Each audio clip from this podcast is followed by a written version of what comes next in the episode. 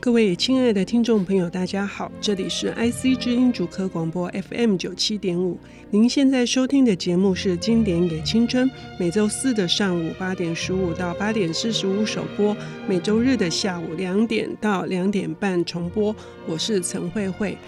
呃，前一阵子呢，心想的，呃，夏天到了，应该要来重读《苏东坡传》，为什么呢？《苏东坡传》，我个人已经读了第五次，但是又隔了五六年没读了。于是呢，就看到了苏轼先生想的一句话，叫做“旧书不厌百回读”，完全可以呼应我重读《苏东坡传》的这个心情。旧书不厌百回读呢，也是我们今年也青春一直在希望各位听众朋友，如果你读过的书。重温一下也是一种很美好的体验。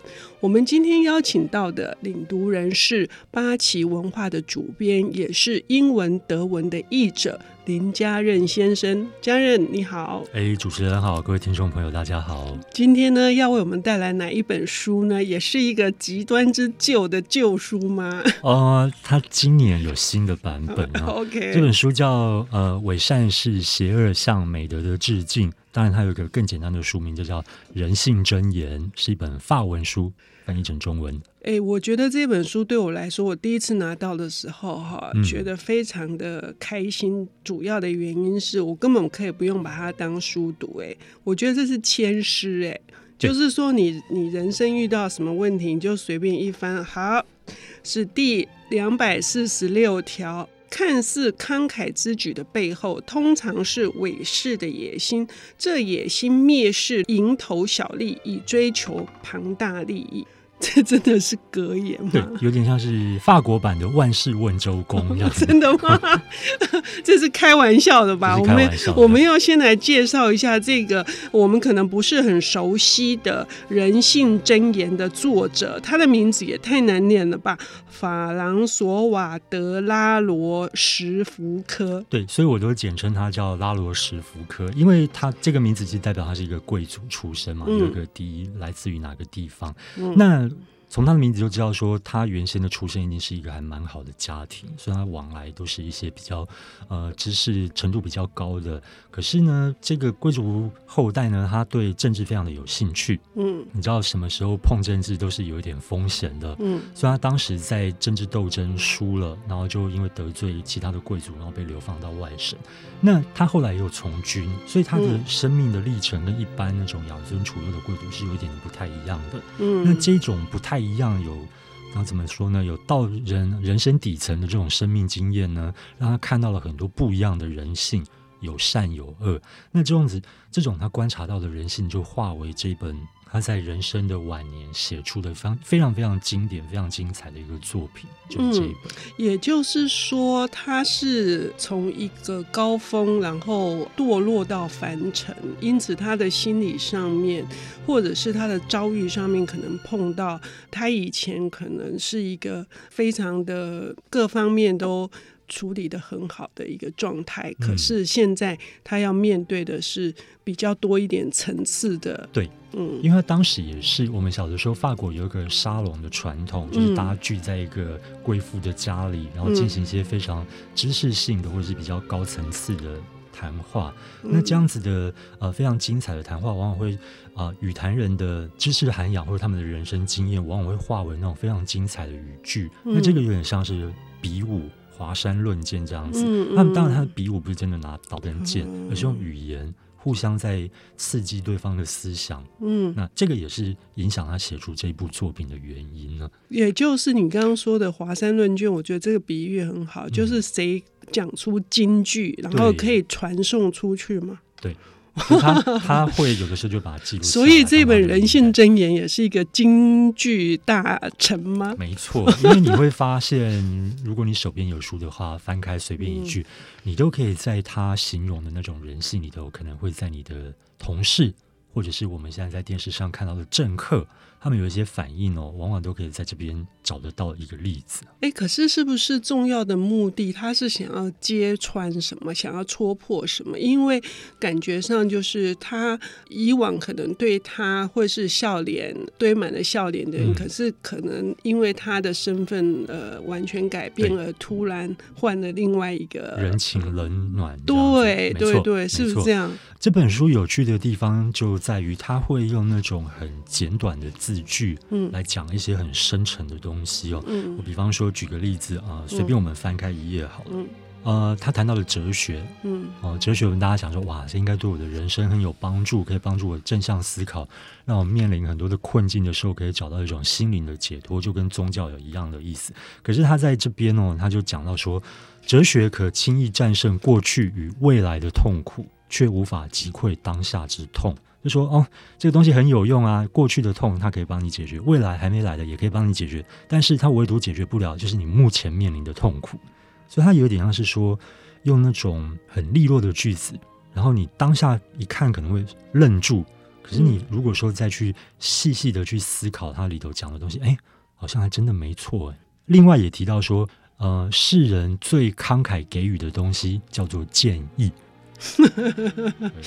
他所有给的其实都是对于人生面对了什么处境的时候的建议。对，那也就是他很慷慨的意思吗？是，但是他用的是一种比较戏谑，甚至是那种比较尖酸刻薄。如果要这么说的话，但是这个尖酸刻薄里头包含的是什么？它并不是那么负面的东西，它反而是让你从一种独特的角度去看一个人的生命，或者是一些所谓的良善的。德性，它背后是不是有包藏了什么样不为人知的动机？嗯嗯，呃，有我刚刚翻到一句话哈，这一句话老实说也是应该是呃老生常谈，嗯、可是因为它用的很简洁，对，因此呢产生了力道哈，比如说。人人皆责备自己的记忆力，却无人怪罪自己的判断力。对，这个我下午在翻书的时候才刚看到，我心头一惊。是吗？你最近犯了这样子的毛病吗？啊、好，所以呢，也可以知道说，呃，我们在阅读这些呃警句。哈，其实它是警句啊，箴言可以说是一个警句，它想要是达到一种提醒跟警示的作用吗？对，因为格言体这种东西啊，它在西方的文学里头算是一种非常独特的文体。因为格言不是你随口说一句话，它就算格言。嗯，格言往往是你的字数要最精炼，嗯，但是你的思想是要厚的，嗯，要是扎实的。嗯，它甚至是可能一个长篇大论，它可以浓缩一句话。嗯，但是这个就非常的考验写者的功力，因为你得对一件事情有通盘的了解、透彻的认识，你才可以把一个东西浓缩精炼到。它就是变成一句话，这句话可能就像当头棒喝，可能就像一道雷声。然后你读到、你听到的时候，你往往会为之震慑。嗯、那我觉得这个是格言之所以珍贵、之所以难得的一个非常非常重要的特点。嗯，那这本书里面收录了多少则格言呢？哦，这可多了，你知道吗？以前的人晚上不会再划手机，所以他们可以好好的思考。五百零四则格言，对。啊，那真的可以当签诗来用了哦。比如说，世人并不如自己所想象的那般幸福或不幸，值得我们好好的看到这句话之后，我们真的是要去想一下，会顿一下，然后会顿一下，会想一下，就是。所以刚刚家人提到的那种背后的那种呃思想的的深度跟。它的厚度是要够的，就是说，它的自己的基础要很坚实，才能写出这样子话，嗯、也才能让读到人觉得幸福。没错，而且有被打到头。没错，我觉得有。我觉得有意思的是，这本书其实是三百五十年前的书，可是他描写的那个人性，我觉得再过五百年，应该人就是人了，人性就是那个样子。那古时候的观点，现在来看，它反而异常的新鲜。嗯嗯。呃，我们今天介绍的这本书里面，因为有五百零四则，还有蛮多值得大家分享的哈，跟听众朋友让你们呃好好的去也能够理解这本书的精髓。那我们要休息一下，我们等一下回来。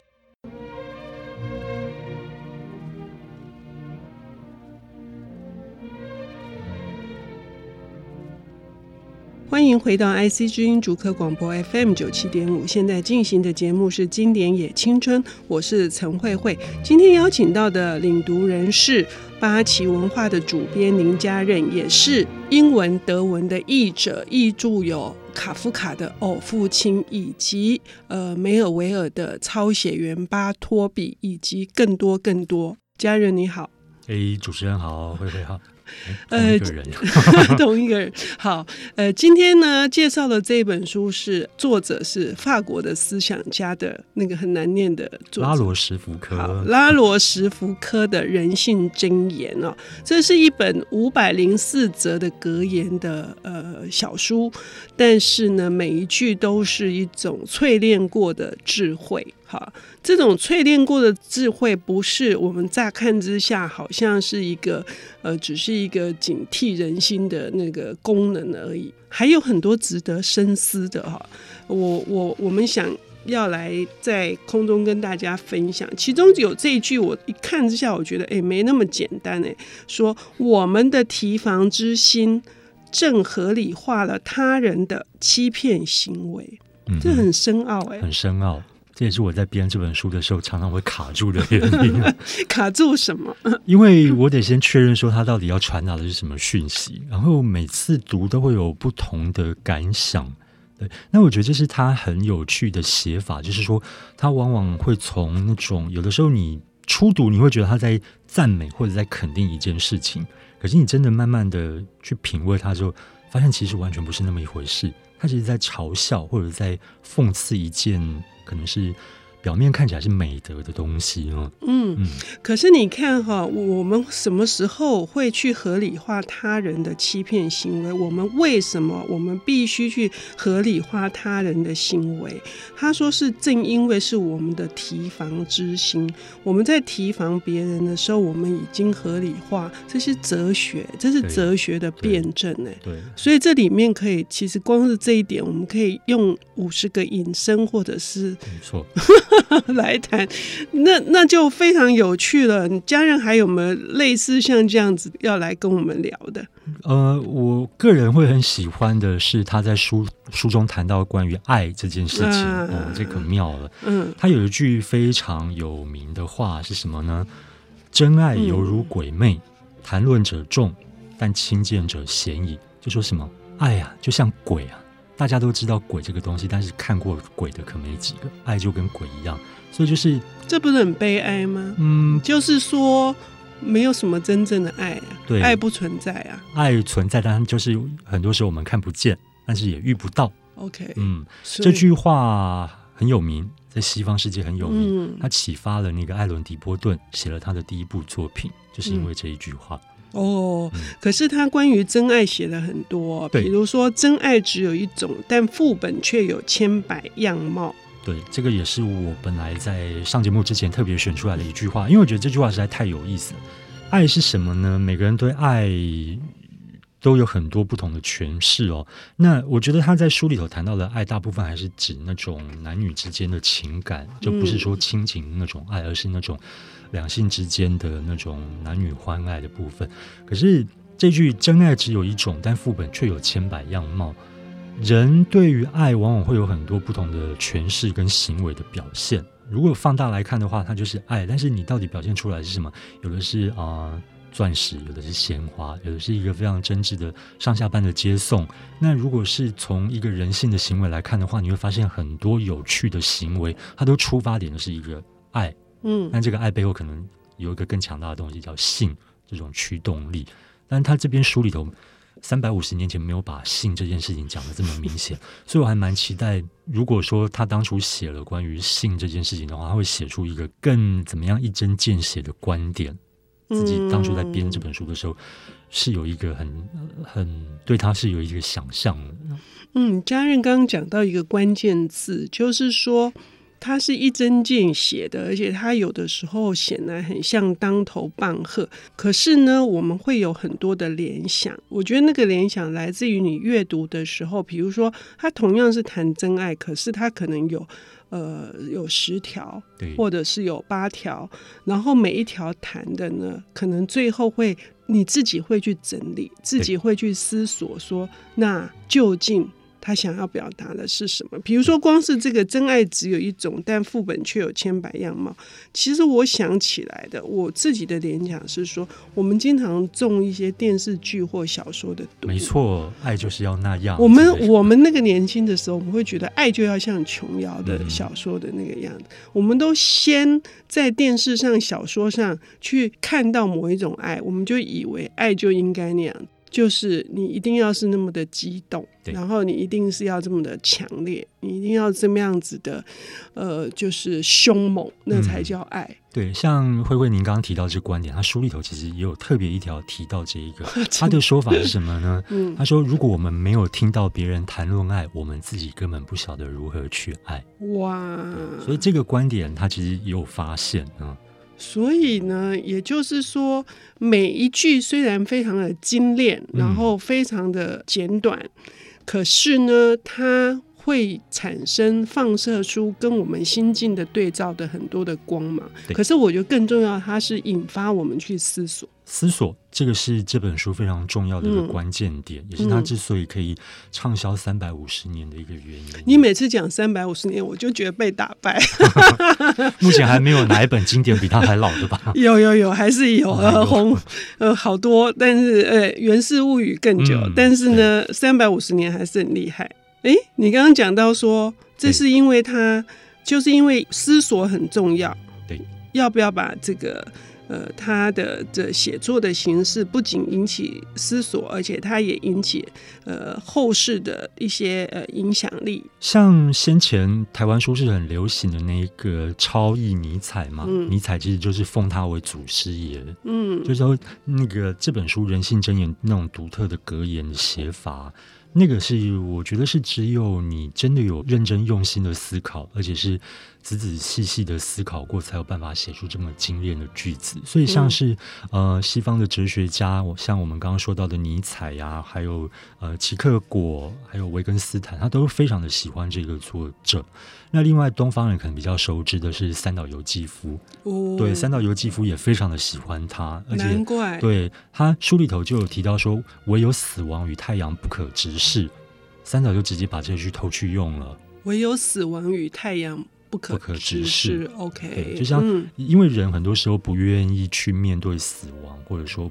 不敢去面对死亡，那这跟太阳一样，太阳就在那儿，但是你永远没有办法睁着眼睛去看着它，直直的望着它。嗯嗯嗯，其实它有很多的呃句子是可以置换，但是那个置换呢，也是我们因为看到那个句子，我们就会去思考说好。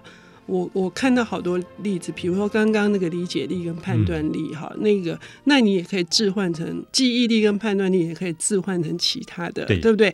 那比如说，呃，只有这个死亡与太阳，人无法直视嘛，也可以变成人也无法直视自己啊。对啊，人人常常人人常常不敢面对自己的各式各样的，没错，嗯，没错，怯懦之类的哈。这里还有一句话啊，看似很简单呢、啊。但是三百五十年前呢，也是这样嘛？就是人无法再度去爱自己已不爱的人。